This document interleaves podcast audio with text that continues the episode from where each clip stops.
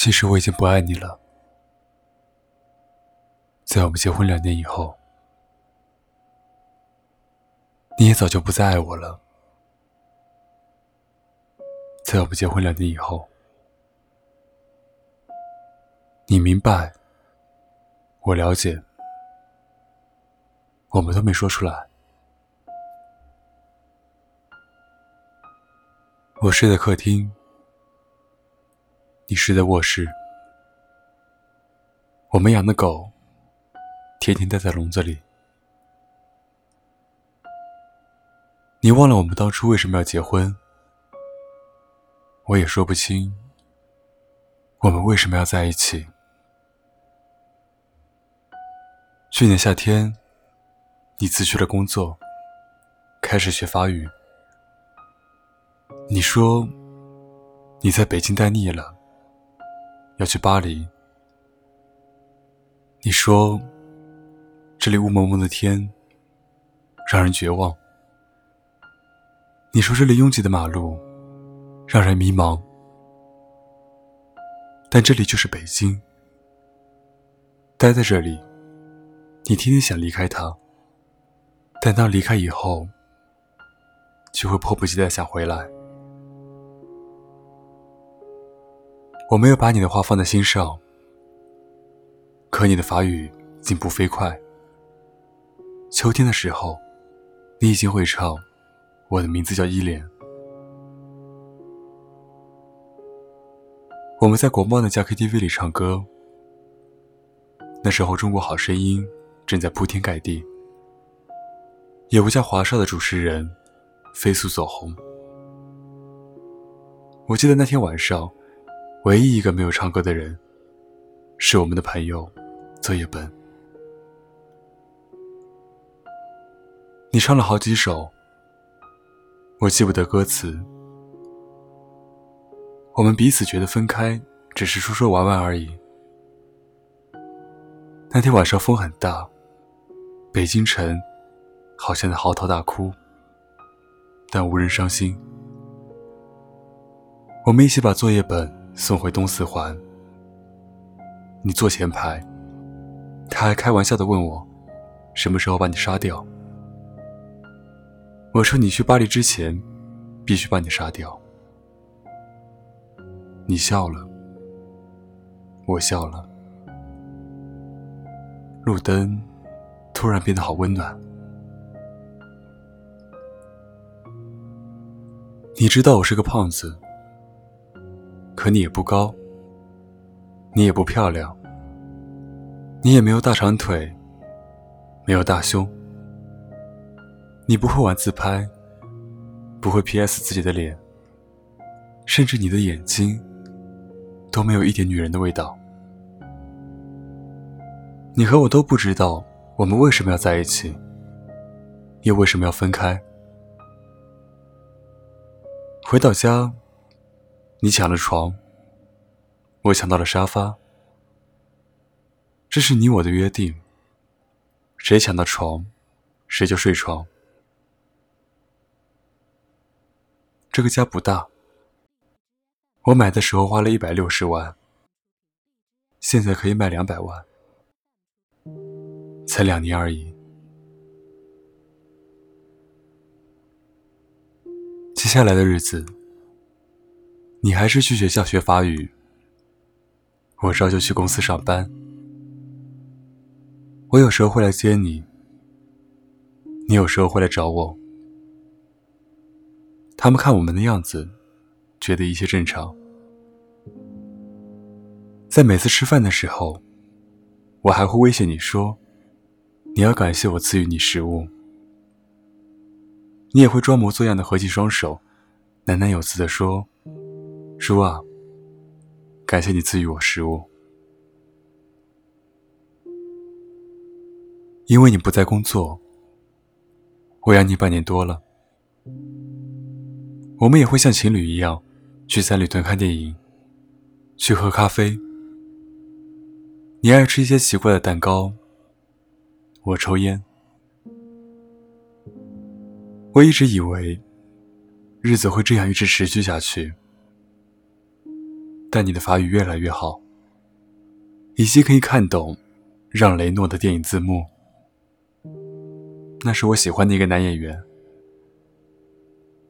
我喜欢的东西不多，你看起来也没有什么爱好。秋天结束了，你突然说你要出去租房子住，让我出租金，我答应了。你收拾了你的东西，分好几次，一次一次搬走了，我都不在家。他们说胖子哭起来很难看，胖子流泪很丑陋，所以我都不在家。你搬走就搬走吧。很快，北京下了第一场雪。你的新家我从来没有去过，我只是到你家楼下，给你送过两本书。我们的联系越来越少，我们对彼此宣告分手，好像是我们都获得了解放，得到了自由。这时候我感到北京真的很大，很空旷。我买了一批酒，有俄罗斯的烈酒，有法国的红酒。也有英国的威士忌，我常常把它们兑在一起喝，喝来喝去喝不醉。有时候我一觉醒来，会依稀看到你，踩着行李箱在衣柜前找来找去。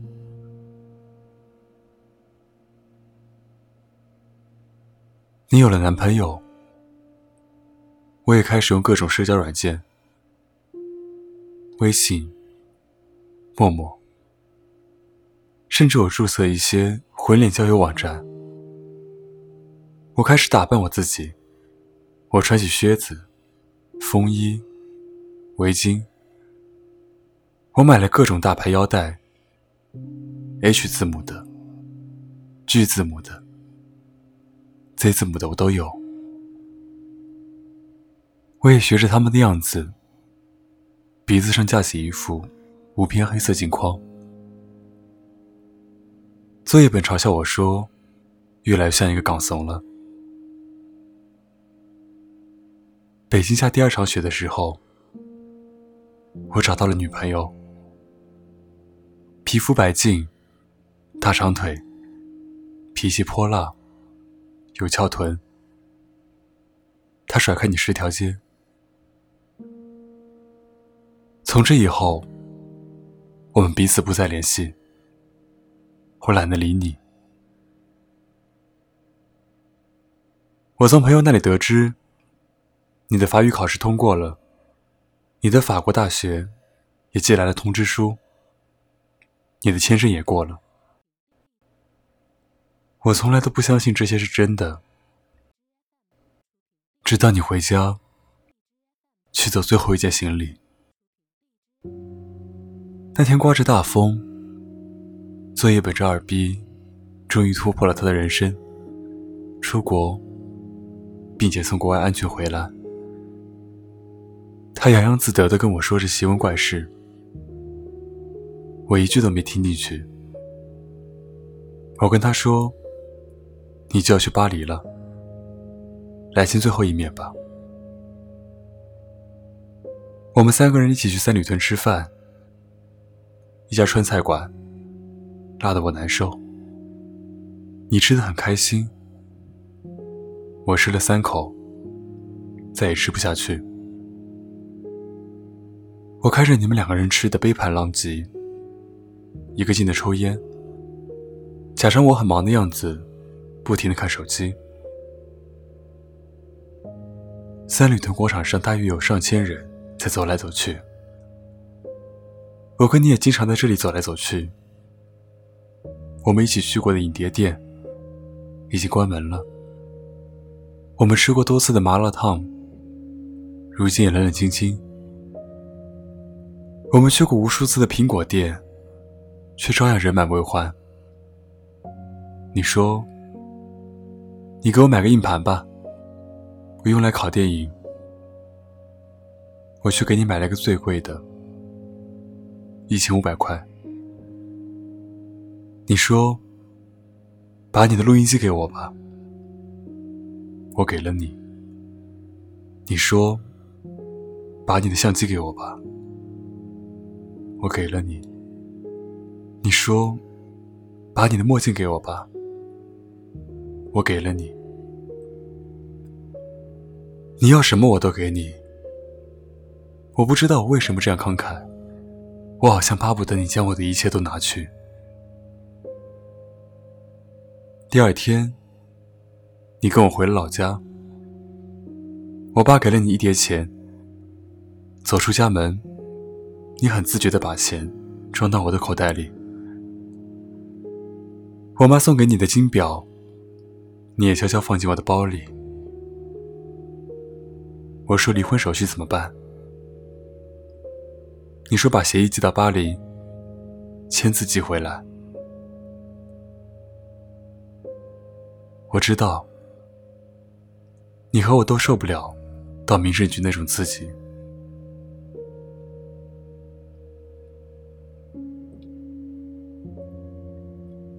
终于，你我在没有作业本在场的情况下，我们吃了最后一顿饭。红酒对撞，两年已逝，你我相视无话。你感谢我这两年对你还算不错，我假装祝你一路顺风，说过去的都过去了，愿你有新的开始。我到此时才明白，原来电影里那些感人的离别镜头都是假的。什么抱头痛哭、诉说衷肠，在现实中都是不存在的。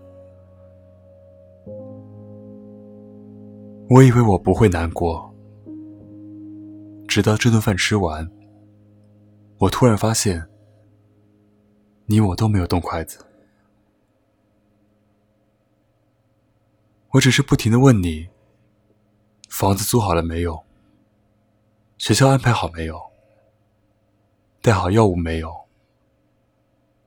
手机、相机、录音机充满电没有？护照、机票放好没有？我问的都是这些话，你说我唧唧歪歪、絮絮叨叨，不像前任老公，像前任老爸。你看，我从来就没有说过一句挽留你的话，我们竟然也都没有挽留过彼此。这样是我买单。我在心里说，这是我最后一次为你买单了，这也是你跟我吃的最后一顿饭。第二天我没有送你去机场。我知道，送你去的那个人，不应该是我。我还是去了机场。我躲在 T 三的一个角落。我想着再多看你一眼。你长得不漂亮，你没有大长腿，你没有大胸，你皮肤不白，你个子很矮。可我就想再看你一眼。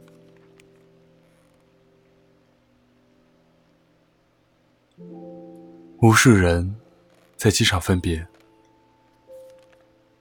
有的人拥抱，有的人挥手，有的人只是用眼神对撞一下。我没有看见你，没有伤心。机场离咱们家只有短短三十分钟车程，我就是感到。我突然没法开回去了。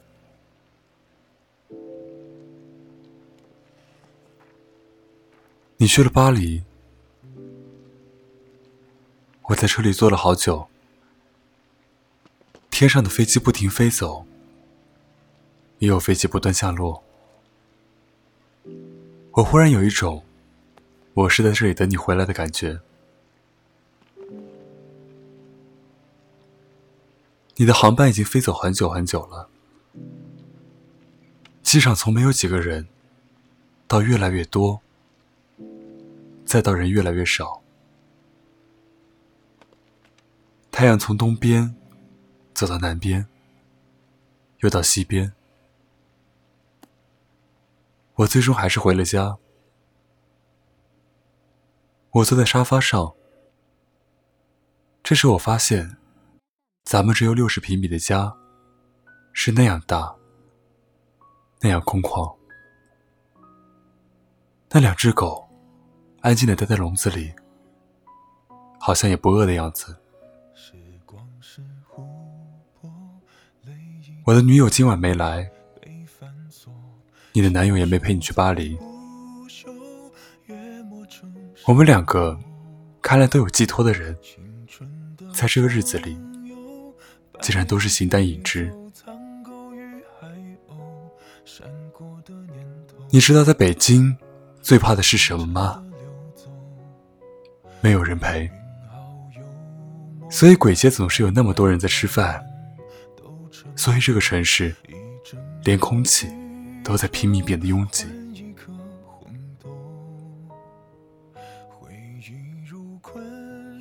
一周以后。作业本突然问我：“伤感期过了没有？”我说：“还没。”他说：“他一直不相信你去了巴黎。”我也不信。但的确，你去了巴黎，我留在北京，我们不再有联系，就像一场梦。你悄无声息的出现，从陌生人到过路人，最终悄无声息的消失。今晚的北京，外面的大风像疯了一样嚎啕大哭，暖气已经停了，真冷。我永远不会为你而哭。也不会掉眼泪。他们说胖子哭起来很难看，掉起泪来很丑陋。命运好幽默，让爱的人都沉默，一整个宇宙换一颗红豆，回忆如困兽，寂寞太久而渐渐温柔。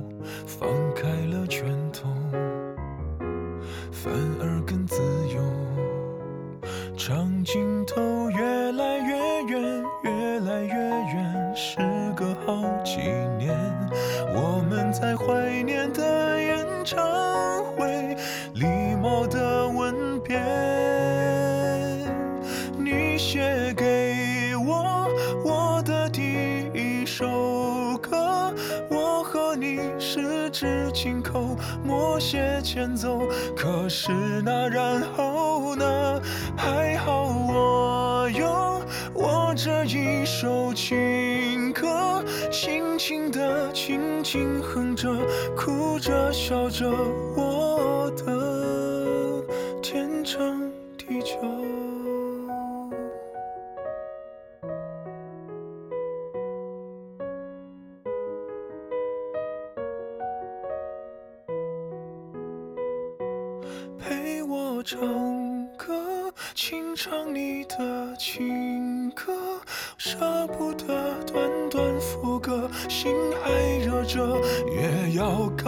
段落。还好我有我下一首情歌，生命宛如静静的相拥